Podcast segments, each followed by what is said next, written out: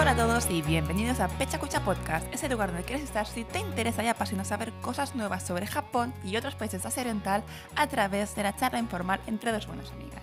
Somos Victoria y Amanda y hoy venimos a tratar de un tema que puede generar un poco de confusión respecto a Japón y es sobre Mm, sí, la sí, sí. religión y la espiritualidad que tienen allí. Totalmente. Es que, es que sí, porque te- a vos te da la sensación de que serían personas como muy religiosas, dada que tienen tanta cantidad de templos y qué sé Mm. yo. Y vos cuando llegás allá te das cuenta que manejan la religión de una forma muy distinta a la que la manejamos, por lo menos nosotros. Viste que nosotros, vos, vos en España con la iglesia católica, yo que, que tengo mucha influencia de ustedes y qué sé yo, mi, mi concepto de religión era completamente otro. Sí, tal cual. O sea, llegas y dices, hay mil templos. Es como, van a Mm. misa aquí para hacer el equiparable. Lo viven un montón sí, porque está por todos lados. Y realmente no, Mm. no tiene, no, no lo viven como, como nosotros. Ahora veremos que tienen Nada varias religiones además y coexisten, pero yo te digo que lo llamo religión en Japón, pero un poco con pinzas, ¿sabes? Entre comillas. Sí, sí, sí. Como que es más una cuestión ritual espiritual y como una filosofía de vida medio, medio extraña, como un, un... Se sabe esto, pero no se habla mucho y no se le da mucho nombre y se vive con... con o sea, a ver, podemos decir que eh, las religiones que, que habitan en Japón han influenciado la cultura de alguna forma u otra, pero no necesariamente todo el mundo sabe que, ah, esto tiene origen en X religión. Ponele, ¿no? No, tal cual, es que llega un punto que incluso japoneses no saben a veces las diferencias. Porque sí, sí, es increíble. Llega un punto que es como costumbre, ¿no? Tengo... Sí, sí. Sí, sí, es que totalmente. Es que incluso, por ejemplo, yo me acuerdo, a ver, yo no sé si a vos te pasó, pero ponele cuando, cuando yo era muy chiquita, iba al colegio, me acuerdo de, esta, de este primer encuentro con compañeros en la primaria y que me preguntaran como, ay, ¿crees en Dios? O sea, como acá el catolicismo pegó fuerte y como que estaba esta cosa de cómo no tenés una crucecita colgada, cómo no te bautizaron, porque en mi caso fue como un poco así, libertad de decisión. Entonces, Ajá. no me bautizaron, no sé qué, y explica, o sea, ahí me tuve que dar cuenta que, uh, hay que explicar esto, y estaba como el tema religión como muy presente, esto de, ay, ¿por qué no? ¿Y por qué sí? Y que la misa y que esto y aquello. Y cuando llegamos allá, me acuerdo que la norma es que casi, va, qué sé yo. Sí, o sea, me encontré muy poca gente que me dijera como, sí, soy creyente de X religión. Era como todo el mundo me decía como, ¿sos creyente? No, ya hacen. Sí, de lo cual te dicen, o no tengo religión, o a lo mejor Mm. te dirán, soy budista, y luego les preguntas, vale, ¿qué prácticas haces para considerarte budista? y te dirán, ay, pues tengo un altar en casa. Pues una de Claro. las cosas más arraigadas en Japón es para los Sí. difuntos tener en casa, que se habrá visto en muchos animes, yo creo. Yo recuerdo Sakura antes de irse al colegio total. que le iba a decir adiós a su madre al altar budista, que le cual. ponía ofrendas y comida con sí, unas fotos sí, sí, sí. Y ya está, pero más allá de eso no haces nada y parece que la mayoría de gente lo hace por costumbre más que por eh, Total. sentirlo, ¿no? No, es que total. Y bueno, por ejemplo, haciendo, a ver, averiguando ahora para, para el capítulo de hoy un poquito acerca de los números, me sorprendió incluso que el 31%, o sea, creo, creo que la NHK hizo una encuesta hace poquito y le salió que el 31% de las personas se consideraba budista y eso me pareció como un montón incluso. Después tenés 3% shintoísta, 1% cristiano y un 62% que nada, no, o sea, no tiene religión directamente, se, se autoproclama sin religión.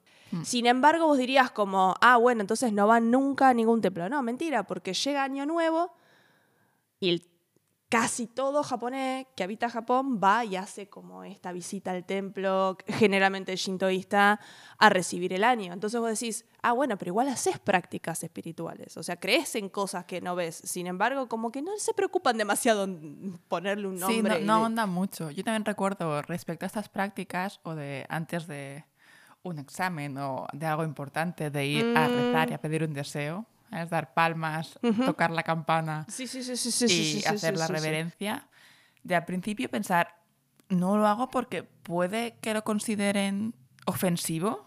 Es como si yo ahora, a ver, Mm. que obviamente no se puede hacer, me voy a una mezquita y me pongo a rezar ahí. No, no tiene sentido. Claro. ¿no? Lo vendría como un poco, es, es intrusismo, porque parece que me esté riendo haciendo el ritual que hacen ellos y no es mi religión. Pero luego, viéndolo más tiempo, es que realmente es que ellos tampoco lo consideran como religión. ¿No? Es como... Tal cual. No, es, es claro, es casi como un ritual y es como son Mm. prácticas y aparte depende mucho de los templos y las tradiciones que tengan. Por ejemplo, qué sé yo, por decirte, si hay un festival en el templo budista de la esquina, bueno, se va. Y si hay no sé qué evento en el templo shintoísta de allá, se va también. Y si se visitan y se practica, o sea, se participa de las prácticas de forma indiscriminada, más como una actividad comunitaria Hmm. y de respeto general hacia la tradición, más que como, ah, no, pero como yo fui al templo, es lo que vos decías, no, yo no me imagino, por ejemplo, acá yendo a una iglesia católica un día a misa y al siguiente a una mezquita a hacer otra cosa, porque creo que generaría conflicto del otro lado, porque del otro lado no me entenderían. Yo particularmente, como no, no tengo un credo, o sea, no pertenezco a, a ninguno de estos grupos, como lo por ahí lo miro con más libertad, pero yo digo, por ahí, para el creyente que se respeta, digamos, el creyente que está ahí como en plan Fervoroso. eh, Sí, sí. fervoroso, por ahí le rechoca lo que estoy haciendo. Digo, yo, claro, tal cual, yo pensaba lo mismo cuando íbamos, pero no, había como una suerte de invitación. Me acuerdo haber ido en grupos y que nos explicaran como, acá se hace así, ah, ok. Y te invitaban a participar de eso, como Sí, lo sí. mismo. Como Saludar a los parientes en el altar, claro, lo mismo. Y era como decía, bueno, pero no, porque pedí un deseo en el templo shintoísta ayer, generará conflicto que hoy saluda a tus abuelos en el budista. No. No, no, esto, yo creo que sí. Por eso también creo que la coexistencia que tienen ahora es como muy natural, ¿sabes? No chirría. Mm, mm, mm, mm. Porque, a ver, Tal aquí cual. en España es Estado laico en teoría, pero bueno, la mayoría de gente es cristiana, o lo era antes más Claro. o menos fervoroso, pero hay otras, Sí. hay mezquitas, hay otros templos, ¿sabes? De otros dogmas y creencias, y no pasa nada. Mm. O sea, están relativamente cerca, cual. pero no es que ahora me voy a uno y luego a otro. Y, Tal cual. y sí, no sé, es como muy chocante, pero yo, a raíz del Mm. podcast, de, yo sabía que existía shintoísmo y budismo y que estaban los dos ahí en Japón. Sí. No sabía bien bien Sí. por qué, ni cuál, ni cuándo apareció esto. Lo que me pareció muy curioso, y ahí entendí por qué coexisten y es totalmente válido para la sociedad japonesa irme a un lado y luego a otro, es que el budismo Sí. se centra más en lo que es ir más allá, el mundo más allá después de la, de la vida. Y en cambio el Sí. shintoísmo lo enfoca más al presente. Entonces ahí también Claro. entendí, ah, vale, entonces es por esto que me voy a un santuario, a un jinja, para pedirle que me vaya bien en el examen de entrada a la universidad, pero en cambio en casa tengo un altar budista para Claro. recordar a los seres queridos que ya no tengo a mi lado. Es que sí, aparte cuando ingresó el budismo, el shintoísmo ya, o sea, al shintoísmo le tuvieron que poner un nombre porque era como la religión que ya estaba en el país desde antes. Y para diferenciarla del budismo le tienen que poner el nombre.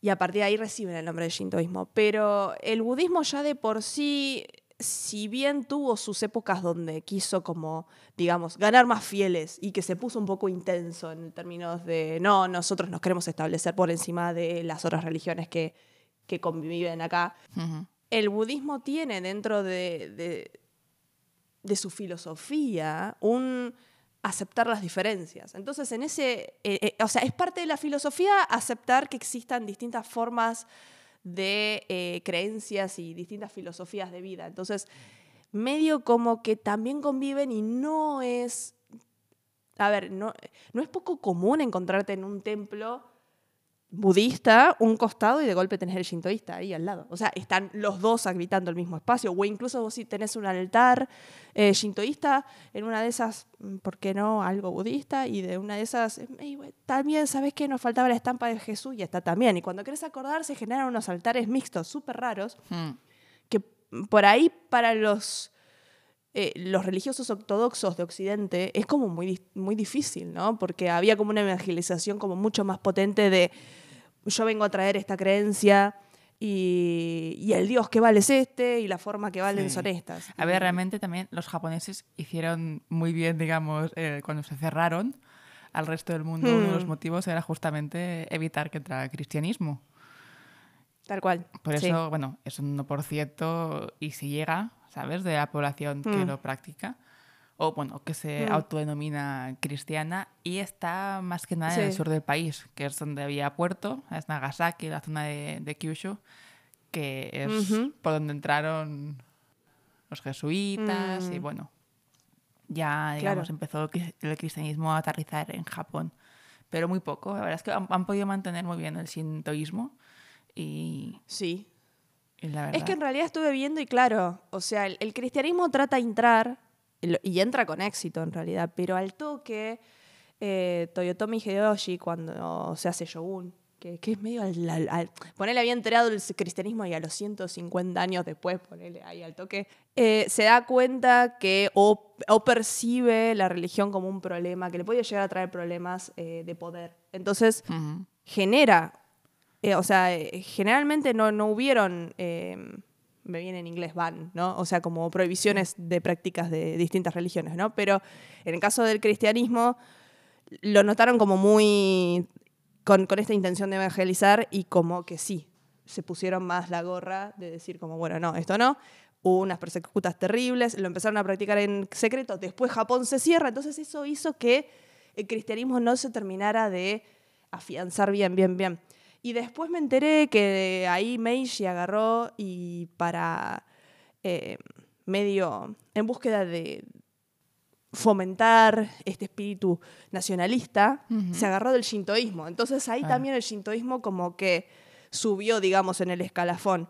Porque por muchos años el budismo había sido como el más grosso. Y más que nada porque el budismo se hacía cargo en, en una época que si no me acuerdo mal es Edo, se empiezan a hacer cargo de eh, llevar el registro de nacimientos y muertes. Ah, Entonces funcionaban como una suerte de registro sí, civil. era oficina de tal Y- cual.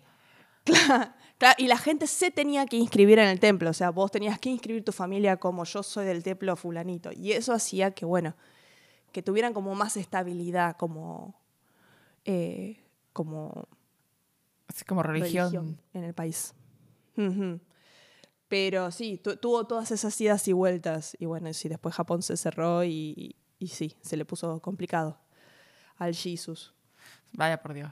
Vaya por Dios. Nunca, nunca me lo he dicho.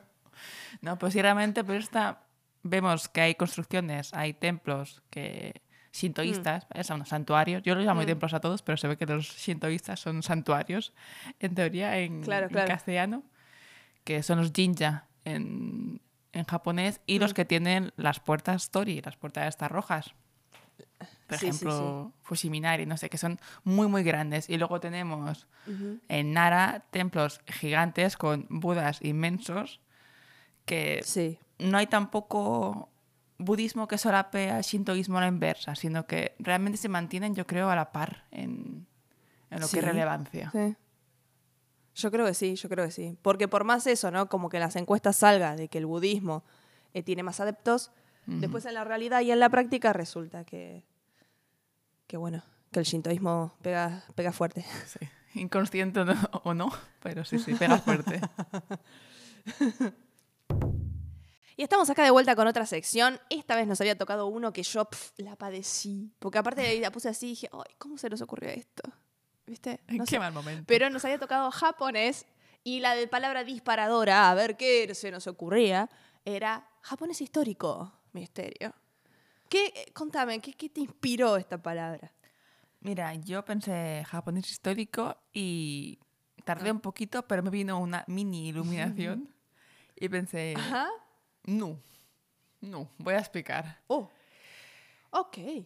Dentro de las formas, obviamente, todas las lenguas están vivas y van evolucionando y hay maneras de decir las cosas que antes se decían y ahora ya no. Ajá. Y eh, pensé en la película del viento se levanta, que Sí. en japonés es Kazetachinu, de ahí el nu, quedémonos con ese nu. Ah. Y, y pensé, esto es japonés histórico. Digo, vamos, a, vamos a definir, porque yo cuando salió esta película estábamos tú y yo en Japón, hecho. Sí, me acuerdo. Sí. Que me acuerdo de haberla visto en japonés y no me, no me enteré nada. o sea, me quedé como, mm, entendí un cuarto de la película, ok. Bueno, eh, pues esto, yo vi el título y antes de ver el título en inglés o en castellano, obviamente, pues en japonés estaba el título y pensé, "Kase tachino, tachino, tachino. Yo ¿Tachino? siempre he ¿Tachino entendido de que qué? Claro, el, sí. el nu es una forma negativa, ya poco Para mí habitual, un poco arcaica. También, sí. Sí. O sea, tú Sí, dices sí, sí, sí, eh, tatanai, Como el Sunni, claro, me Mm. suena a eso. tatanu. De hecho, hay una, hay una serie en. Netflix, bueno, un anime de estos bastante cortos, que es Kotaro vive Ujú. solo, es como un niño pequeño que está como un poco Ay, no me obsesionado. animé, a, sí, eh, con... no me, animé, no me animé a verla porque dije voy a sufrir, pero, pero sí, está ahí en la lista. Pues eh, el niño este habla un poco como si fuera un samurái Mm. y usa mucho el nu para negar en vez de la forma nai. ah, mira. Sí, sí, es. Y de hecho, relacionado con el capítulo, porque me, pus- me he puesto a buscar, hay un, un proverbio japonés Ajá. que dice Shiranu Hotoke. Sí, es verdad. Y esto bueno, significa no saber es Buda, que se retraduce en no saber Mm. es felicidad. Plan, está muy bien ser ignorante, básicamente nos decía aquí este, este proverbio. Claro. Y ahí usan el nu, es muy también común en, en proverbios. Pero Mm. me acordé mucho del caso de Tachino, porque este Tachino, yo cuando lo, lo vi por primera vez pensé, vale, es negativo. Y luego Ajá. vi que se había traducido como el viento se levanta, es un ¿por qué no se levanta? Y sí que se levanta. Claro. Y me entró el Claro. drama. No, no, este, esta forma nu, todavía más arcaica, significa forma pasado. Ah. Entonces, claro, yo pensaba, digo, Tachino no se levanta, pues no. Porque si fuera que no se levanta es Tatanu, no Tachino. Ah, de Tatanai. Claro, es Tatanai, Tatanu. Tachi. En cambio, esto es Tachino y usa la forma más. O sea, el Tachimas. Ah, O sea, como si, ah, como si fuera un mashta. O sea, ese, ese como tachimashta eh, sería el nu. Sí. Tachino es mm, Tachimashita. O Tatta. Sí, Ajá. sí, con la forma negativa, esa forma pasada. Tal cual. Sí, sí, sí, sí. Entonces, a partir de ahí me acordé de la forma nu. Y este digo, bueno, histórico contra histórico. Guau. No sé si, si cuenta o no cuenta, Mm. pero... No recuenta, pero aparte me mataste porque yo siempre lo había visto y tal cual. Yo pensé, en mi, primer, mi primera intuición era que, que era esto, negación. Pero porque el nu y el suní me suenan parecidos y dije, bueno, eh, no sé, dije, tiene que ser negativo. Y porque nosotros decimos no, será, entonces no, nu, se parecen. Entonces, para mí, posta, e hice la misma interpretación y dije, negativo.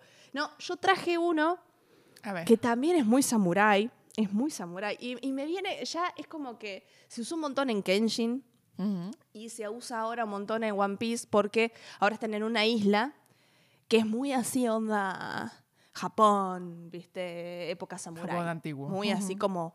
Claro, pero muy así como esa onda de las películas spaghetti de Japón, ¿viste? Como, ¿viste cuando, ¿viste cuando exportaron el, el, el western spaghetti a Japón y empezaron a hacer un montón de películas samurai en los años 60 por ahí? Muy así, onda Far West, pero de samurai. Bueno, una onda así. Mira. Y entonces están todo el rato de Gozaru, de Gozaru, de. Gozaru, de Gozaru, de Gozaru, oh, de Gozaru. Y vos decís, ¿de Gozaru? ¿Y qué? ¿Le pongo de Gozaru a todo? Y este aquí, sorpresa, vaya la mía, que yo dije, antes se usaba de Gozaru. Resulta que todavía también, y lo usás con el arigato gozaimas. El gozaimas del arigato es Gozaru. Y yo no sabía. Y fue como, oh, oh my God. Es básicamente el verbo des, de aru, que es, eh, eh, el, sería el to be en inglés o el ser o estar en nuestro eh, idioma, llevado a la forma humilde. Y se dejó de usar, en realidad. Y últimamente solamente se usa ahí, en cuando decís gracias. Y el arigato gozaimasu, que yo no sabía, vos no le puedes decir arigato gozaimasu a cualquiera. Solamente a clientes. Es como cuando vos estás dando un servicio, decís arigato gozaimasu, le pones el gozaimasu ahí. Pero Ujú. si como yo no te puedo decir a vos porque me diste un licuado, el gozaimasu. Porque queda mal. Oh, Porque yo me estoy rebajando, ¿me entendés? Te pongo incómoda a vos porque yo me estoy poniendo en una posición por debajo. Entonces es como que yo estoy marcando que, ah, no, oh, gran eminencia, manda. anda. Y no queda bien, genera incomodidad. Entonces, yo ahí usaba ahí el gozaimasu ahí. hay que ser polite, hay no. que ser polite. ¿no? A veces nos pasamos de polite sin darnos, sin darnos cuenta. Ah, pues, Re. claro, claro. Muy interesante esto del, del Gozaru. Muy samurai. Re. Y yo, muy samurái, así, porque aparte vos enseguida te querés hacer como el que habla samurái y así, y empezás primero bajar la voz unos 40 cambios y hablas todo desde acá, ¿viste? Sí. Y todo le agregas un gozaru al final y ya, listo, Sama. decís, uff, tal cual, tal cual, y le metes, tal cual, y le metes un gozaru. Y, y ya sos, ya sos un mega samurái. Es como, sí, sí, sí, sí. Así que bueno, me llevé esta sorpresa. Ahora estoy sorteando para Venga, a ver, ¿qué la sección toca? que viene. Uh, nos ha tocado algo. Biografías, Venga. Bueno. ¿vale? Palabra disparadora, puro misterio. Vamos para allá. Y como comentábamos que Japón tiene dos religiones, budismo y shintoísmo, que coexisten y conviven de manera muy armoniosa, tenemos que Ujú. tienen ritos relacionados a cada dogma, ¿no? muy particulares. sí. Por ejemplo, como comentábamos, el budismo se asocia más a la- los ritos Sí. del más allá, de después de la Mm. muerte, y por Sí, eso sí. los funerales tienden a ser budistas.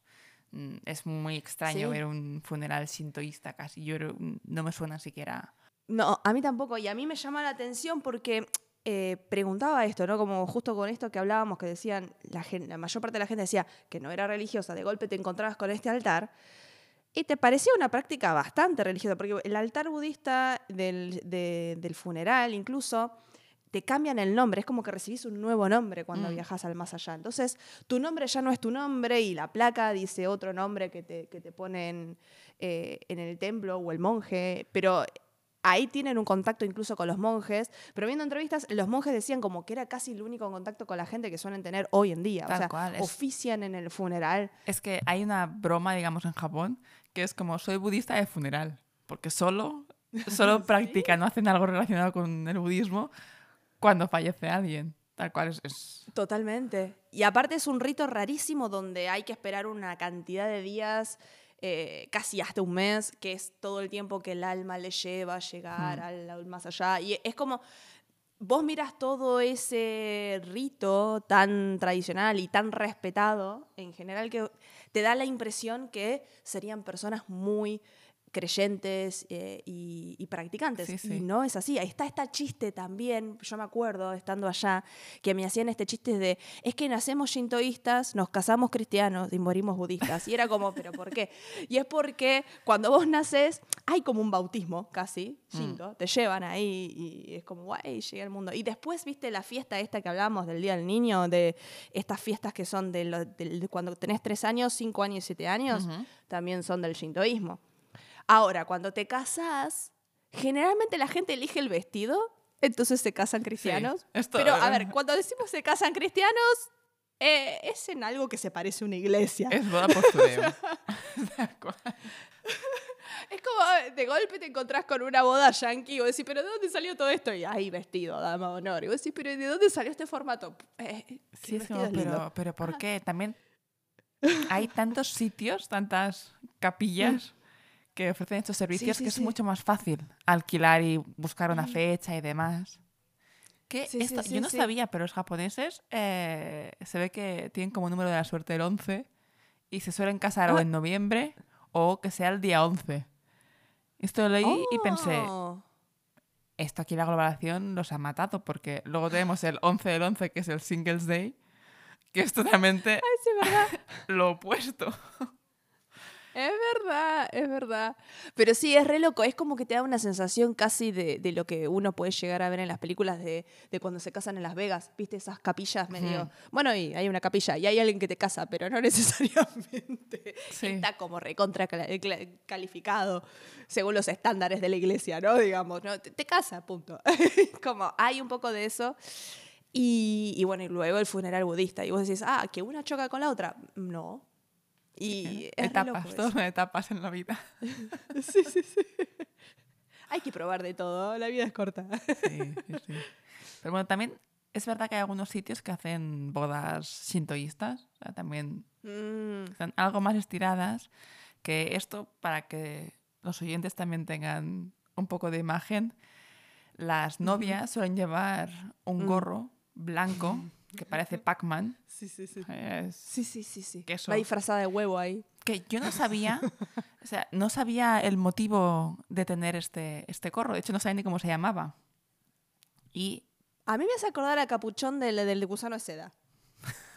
pues es, o sea, peor. O sea, lo que, lo que deriva de esto a mí me indignó un poquito, la verdad. Porque Ay, este, este gorro se llama Tsunokakushi, ¿vale? Que literalmente significa Ok. El esconde cuernos. ¡No! Sí. ¿Qué dice señor? Y claro, Ah, no, piña. yo primero pensé cuernos. En Argentina no sé si se llama así también, pero si alguien te es infiel, eh, a la persona Ya, que sí, sigue ¿eh? infiel le salen cuernos, ¿sabes? O sea, lo llaman cornudo o cornuda. Ah, al damnificado. Sí, exacto. cornudo, Pensaba y digo. "Mm, esto no Sí, me cuadra. Y digo, a ver, esto tiene que tener otro motivo.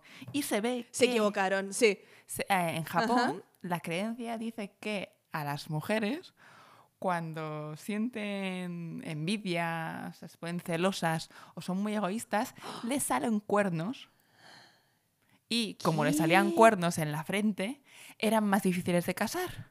Y por eso las familias usaban este gorro para esconder los cuernos y que no se viera que eran mujeres celosas y egoístas y no eran sumisas como, como quería el estándar. ¿Cómo te quedas? Muerte y destrucción. Ay, no. Ah, no, estoy como muy indignada. Ay, pará. Ah, no, me recalenté, ¿eh? Yo pasé de la confusión de cuernos. Aparte, no me pongo el gorro en una mierda. tipo, si me lo quieren poner, ¿me entendés? Salí, salí con ese gorro de acá. Métetelo vos el gorro si querés. No, qué indignación. Yo pensé. Yo pensé que dije, es como un gusano de seda, será como que entras en esta nueva etapa de la vida y lo pensé como una crisálida. Dije, ah, puede ser, como en plan, me hago mariposa. Lo pensé así, claro. Ay, es que, es que lo subestimo, te juro que lo subestimo. No, ¿eh? Me olvido, me olvido. Me olvido del machismo y lo subestimo. Hay algunas que sí realmente digo, ostras, la, la tradición, digamos, más bien machista de Japón está latente, ¿sabes? No nos damos cuenta, pero está... Pero. Que aparte ese gorro va siempre, o, o yo puedo elegir, tipo, no me ponérmelo, porque yo no me lo pongo una. Te lo prendo fuego, ¿eh? Te lo prendo fuego. Victoria indignada, por si no os habéis dado cuenta. No, no, aparte donde me lo pongan cerca, ahí estoy con los fósforos, ¿eh? Guarda, ah, te prendo fuego todo. Y aparte, como hay todo de madera, se prende todo fuego, alto quilombo, ¿no? Paz, paz. Ah, ah, ahí saldrían las notas. No se pueden invitar gaijines, a- eh, evidentemente, a los templos porque hacen desastres. Ay, tal cual. Haría quedar mal a toda la comunidad gaijin, ¿te das cuenta? No, qué indignación. Yo fue nefasto esto. Y también cuando vi que es distinto, sueles entrar acompañado de la madre, bueno, las novias entran acompañadas de la madre Ajá. y salen Ajá. acompañadas de la suegra. Que para mí, yo lo estoy sintiendo como un... Te doy a mi hija, No. ya no es de mi familia, pasa a pertenecer al marido, ¿sabes? Y era como a- las bodas que hasta ahora veía, digo, ay, qué bonita así en un templo, ¿sabes? Oh, qué bonito. Como Ah, que han, mira que tú sí, porque en realidad es como, ah, mira. Ah, han no pasado. me caso nada, manda. Ah, sea, en el fondo, las bodas cristianas no eran por el vestido, era para evitar pues, el gorro. Ahora entiendo todo. Claro, porque como total no tiene peso, porque no es que nada. No, no es que porque para casarte tenés que bautizarte nada. No, no, te vas y es una ceremonia. Es como, es eso, el vestido, te ofician, te casan y es como medio la como la parnafarnalia de uh, Sí, sí, ahí es un y no poco- sé qué. ¡Ay, no, qué indignación! Lo único que faltaba, desgraciados. No, how dare you. No, me enojé. Bueno, pero el cinto no es todo malo. No, a ver, convengamos. El Shinto, yo creo que es una de mis religiones favoritas. O sea, hay, hay las cosas como son. Es más, más leo del shintoísmo y más digo, ah, yo repienso eso. Es como que lo voy viendo como que, ah, sí. Porque, ¿qué pasa con el shintoísmo? El shintoísmo es una religión muy rara en comparación a lo que estamos acostumbrados nosotros. Generalmente nosotros estamos acostumbrados a hubo una persona que dijo unas palabras y seguimos el libro de fulanito y hay ciertos versos y hay cierta creencia y, y- que se sigue al pie de la letra y eh, hay como una concepción bien armada de qué está bien, qué está mal y eso, ¿no? Y el shintoísmo es como súper laxo en ese sentido. Es como, no, no se siguen las palabras. no hay una figura de autoridad que... No hay una figura de autoridad que vos digas, ah, me gano de tal, y es de vos. No, no, no, no, no, es como que es así. Básicamente, incluso me puse a ver, y, y está pensada como una religión a la cual pertenecen 8 millones de dioses. Pero este aquí que los 8 millones de dioses no son reales, es para dar un número grande porque no se sabe cuántos hay. Todos, todos son Para empezar por ahí. Eh, los kamisamas. Exactamente. Los kami es así. El tema es así. La traducción a Dios, decir que es un Dios, está mal traducido y yo no sabía. Pero es como una cosa así como entre espíritu sagrado y Dios, pero no necesariamente. Kami, kami lo tenemos todo adentro. O sea, Sí. algo que sea como un poco llamativo o fuerte o que vos digas como fuera de lo común, Sí, es se puede considerar un kami. Una presencia sagrada, sin, sin llegar a llamarlo Dios. Que yo a partir de ahora pues los llamaré kami, como se ve que había que hacer. Yo siempre decía pues los dioses sintoístas. Y no, no se puede, no son dioses. no, son no se kamis. puede. De hecho, el shintoísmo es literalmente, si, si miras eh, los kanji, es camino de Ujú. kami. O sea, de- el camino de los dioses que son kamis en realidad. Claro, que son, bueno, que yo podría decir que son más como espíritus sagrados, pero bueno, Mm. eso hace que dentro de, de estos infinidad de kamis que hay, vos tengas no solamente personas y seres humanos que vivieron y después fueron, si se quiere, santificadas, porque yo no sé, yo no, ¿cómo traducirías la palabra enshrined? Como en, en, en, enshinchadas. o sea, puestas adentro de un Enshinchadas. shinchada. Enshinchadas. Mm, no lo sé. Porque está en el inglés enshrined, pero no existe como creo que un eh, como un sinónimo tal cual en español. Si no traducción. No. Mm. ¿No? No es me como básicamente el concepto consiste en decir, wow, Mengano fue en súper lo que sea y lo vamos a venerar. Y entonces, a partir de este momento, este espacio físico es el que contiene el espíritu sagrado de fulanito de tal. Y ese fulanito de tal, casi como un antepasado todopoderoso, medio como que vela por vos. Y entonces la gente empieza a pedir cosas o a venerar a determinadas personas para distintas cosas. Por ejemplo, Hmm. sin ir más lejos, este poeta que había sido eh, la panacea en, eh, en el pasado, eh, Tenshin, que lo hacen Dios y es el de Kitano Tenmangu, que es este, es este, este chabón que era súper prodigio y podía hacer poemas en chino a la joven edad de 5 o 6 años y la gente flashó y automáticamente ahí pasó a ser el dios de muchas cosas y entre ellas de los logros académicos. Entonces vos tenés que rendir un examen, vas allá, le pegás un rezo y decís, por favor, Kamisama, que mm, quiero aprobar el examen bien. este. Y Porfa, es como, claro, sí, sí, sí. Y ese tipo de prácticas son de las más normales. Y luego pasa también esto, ¿no? Kami habita en la naturaleza, por eso el monte Fuji, que es un volcán, también es un Kami. O sea, Mm. el concepto de Kami es... Incluso, ¿sabes qué me enteré? ¿Qué? Que hay un templo, que hay un, que hay un templo que donde se venera uno de los personajes de Genshi, de la historia de Genshi, ¿Ah, de la que hablamos el otro día. Y es un personaje de ficción. O sea, es como que yo diga, ah, ¿sabes qué? Me, le voy a hacer un templo a Harry Potter. Ah, claro, sí, sí, puede ser como eh, chocante, ¿no? Pero tal cual, cualquier Claro. cosa, o sea, todo puede ser un kami. Todo falta. Por Exacto. eso, de hecho, al principio va muy relacionado con la Mm. mitología japonesa. Porque Re. cuando no se entendían ciertas cosas de la ciencia que ah, Ujú. sucedían por magia, Ujú. no, era un kami que hacía esto y lo Exacto. otro. Entonces, también se entiende mucho este origen japonés de, de esta Mm. no sé si llamarlo religión realmente a partir de ahora, es como filosofía de vida, porque ¿Viste?